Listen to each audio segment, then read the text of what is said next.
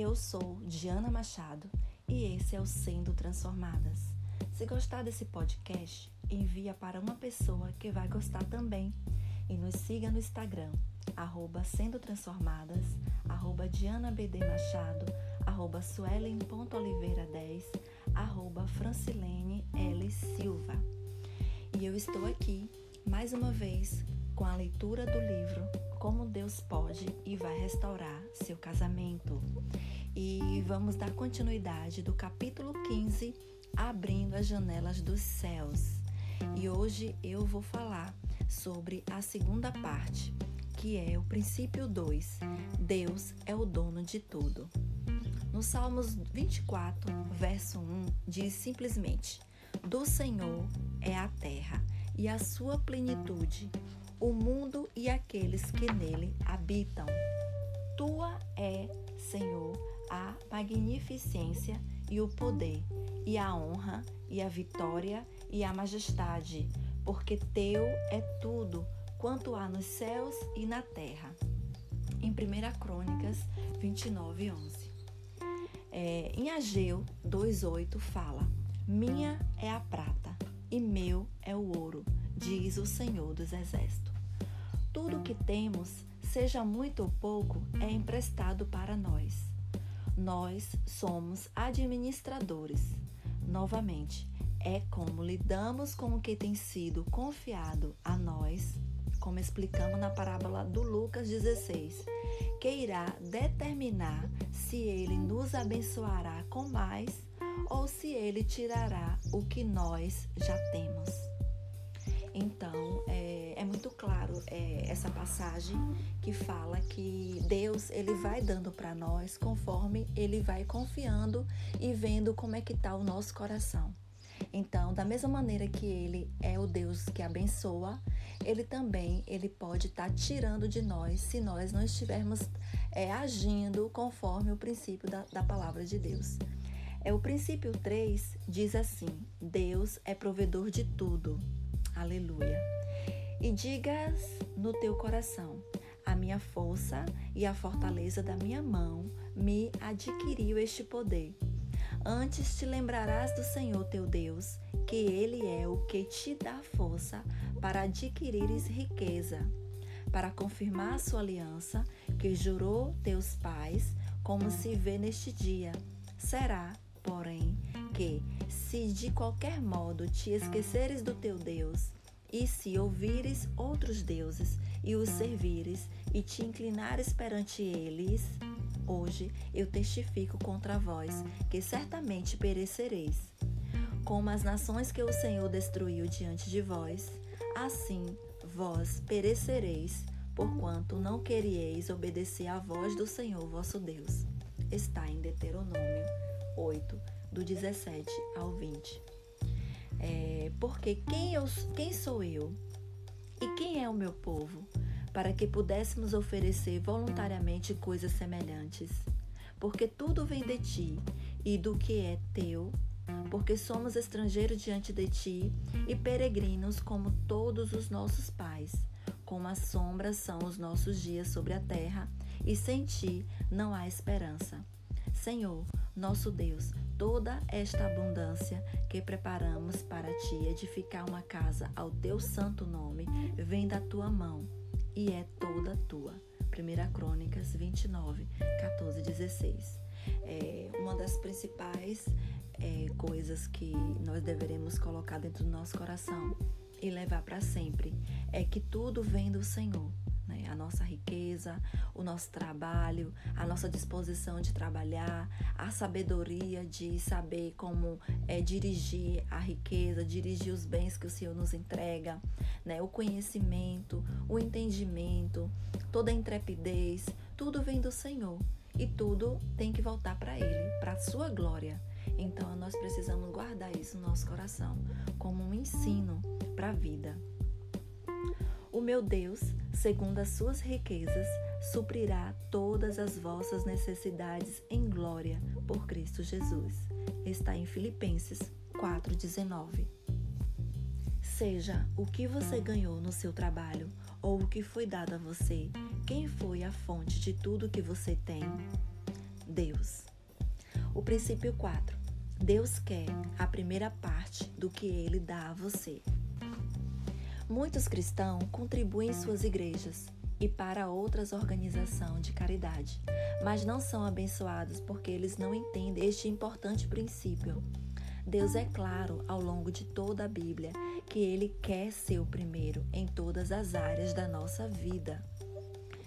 Se você paga suas contas antes de retornar a primeira parte de volta para Ele, Deus não é o primeiro na sua vida e você terá perdido a bênção.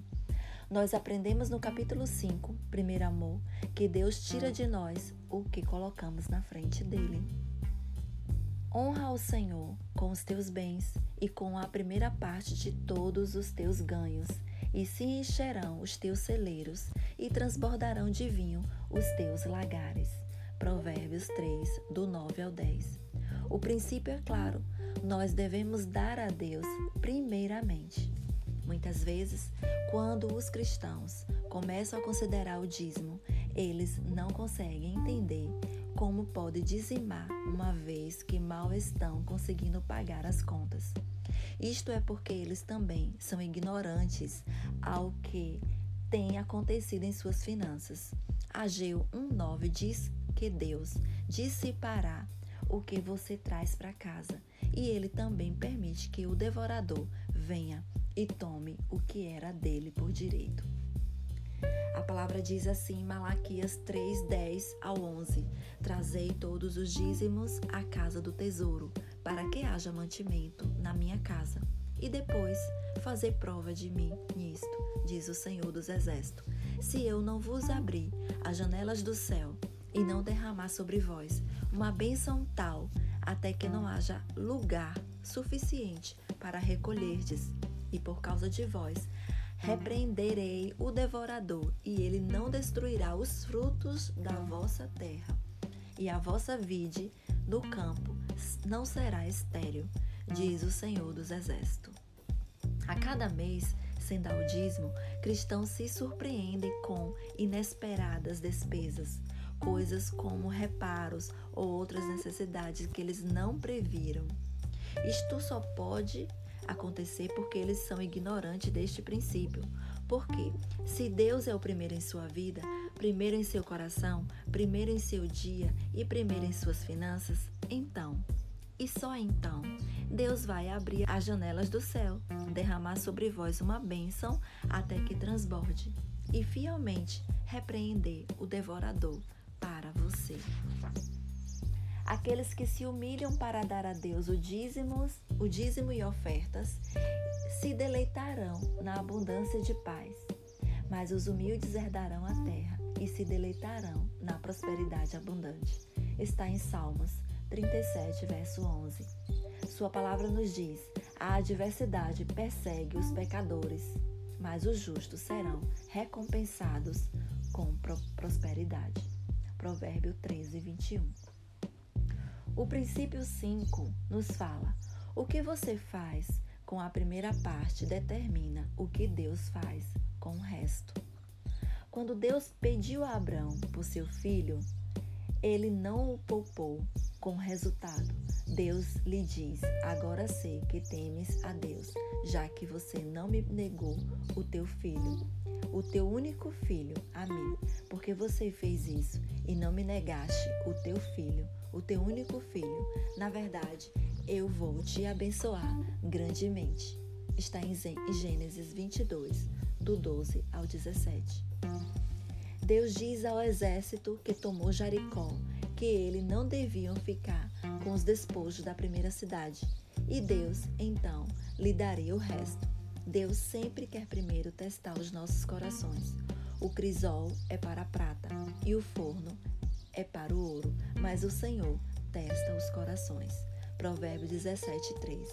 No entanto, um dos soldados, Aquim, não pôde resistir e levou alguns dos despojos. Quando eles estavam para tomar a próxima cidade, aí, em uma batalha que era muito menor e deveria ter sido facilmente ganha, eles foram derrotados. Veja em Josué, capítulo 6. Este princípio não está apenas em suas finanças ou na sua restauração, mas em todas as áreas de sua vida.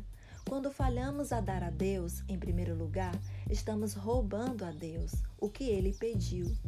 Ele não quer nenhum outro Deus antes dele, nem o nosso dinheiro, nem nossos cônjuges, nem nossos casamentos ou nossas carreiras. O que Deus faz com o primeiro de tudo irá determinar o que Deus vai fazer com o resto: abençoá-lo ou amaldiçoá-lo. Você está em crise financeira? Mas buscai primeiro o reino de Deus e a sua justiça, e todas estas coisas vos serão acrescentadas. Mateus 6, verso 33. Você já buscou o Senhor sobre suas finanças? Em Filipenses 4,19, a Bíblia ensina claramente que o Senhor é o único que vai suprir todas as nossas necessidades. No entanto, se formos para outros com as nossas necessidades ao invés de buscar ao Senhor, se não formos capazes de buscá-lo em primeiro lugar, então todas essas coisas não serão acrescentadas. Você está seguindo os princípios para a segurança financeira no Senhor? As Escrituras nos ensinam que devemos dar o dízimo a fim de sermos preenchidos com abundância e transbordar. Está em Provérbios 3, do 9 ao 10. Também somos encorajados a semear, se quisermos colher. Em Gálatas 6, 7 e 2 Coríntios 9, 6, você tem semeado e fielmente dado dízimo? Separe um tempo para ler essas passagens das Escrituras, vez após vez. Então, orem para saber como o Senhor quer mudar a maneira que você está confiando nele ao cumprir seu comando a todas a todos os crentes, começando por dar uma parte de volta a ele. Se você está dando dízimo fielmente e ainda está em uma crise financeira, Tenha certeza de que você está seguindo todas as leis de Deus. Existem muitas referências nas Escrituras para as ações que levam à pobreza, incluindo não pedir. Em Tiago 4,2 diz: pedir com a motivação errada. Tiago 4,3 diz: adultério. Provérbios 6,26: consumo excessivo de álcool ou de comportamento glutão. Provérbio 20, 21, versos 17 diz: e Provérbio 23, 21 diz a preguiça. Provérbio 10, 4 e Provérbio 14, 23 e Provérbio 28, 18, 20, não aceitando repreensão ou correção. Provérbios 13, 18, tomar decisões precipitadas. Provérbio 21, 5, oprimindo os pobres. Provérbio 22, 16, e é claro, a reter de Deus o que é legitimamente dele. Enquanto nós estamos devolvendo a Deus os dízimos e ofertas, nós também precisamos ter certeza de que estamos dando aos nossos maridos a honra que merecem. O coração do seu marido confia nela completamente, de modo que ele não terá falta de ganho. Está em Provérbios 31, verso 11. Se o seu marido teve muita dificuldade de ser o provedor, você tem certeza que ele pode confiar em você? Ele lhe disse para se livrar de seus cartões de crédito, mas você os manteve. Você é responsável com as compras que você faz e você cuida bem dos caminhos da sua casa? Você o envergonhou para os outros? Tenha certeza que você é pura de coração e fiel ao seu marido em todos os sentidos. Quando eu estava na ruína financeira, como uma mãe solteira de quatro jovens crianças, eu aprendi o princípio do dízimo. Apesar de ter vivido próximo ao nível de pobreza, comecei a entregar o dízimo pela primeira vez na minha vida.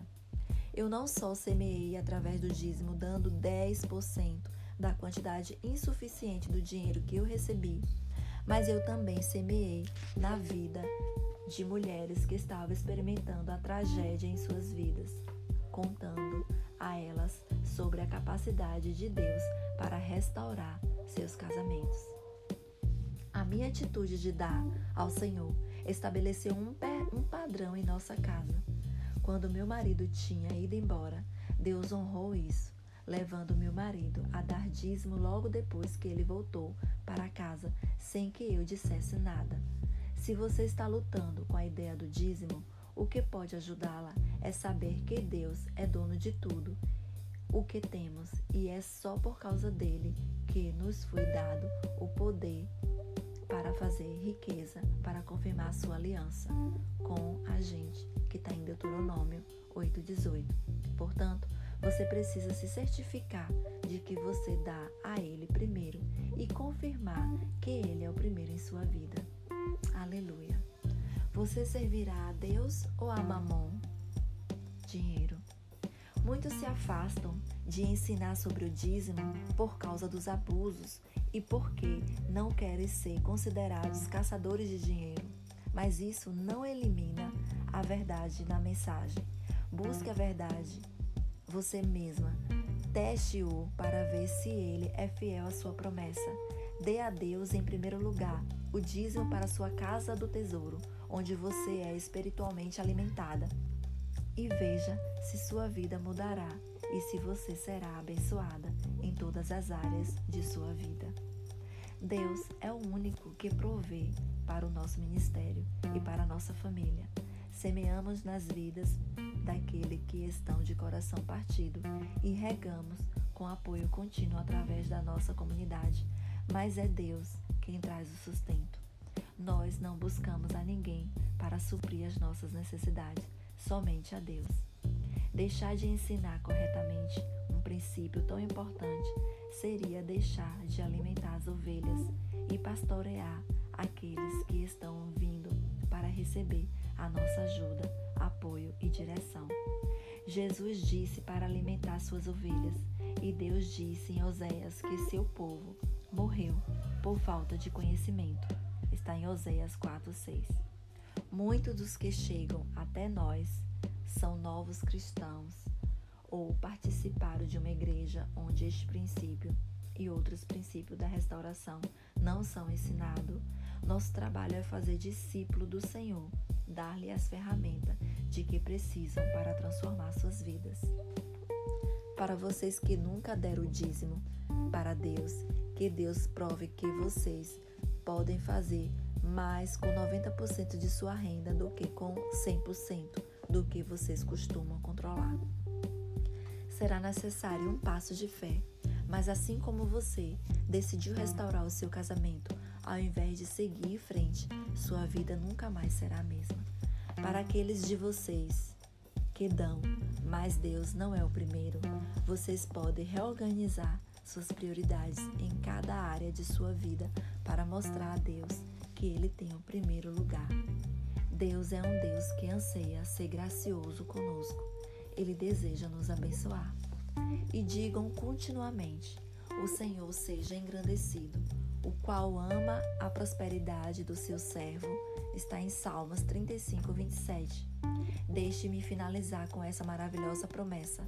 Aqueles que semeiam com lágrimas, com cantos de alegria colherão. Está no Salmo 126, verso 5. Aleluia, glória a Deus.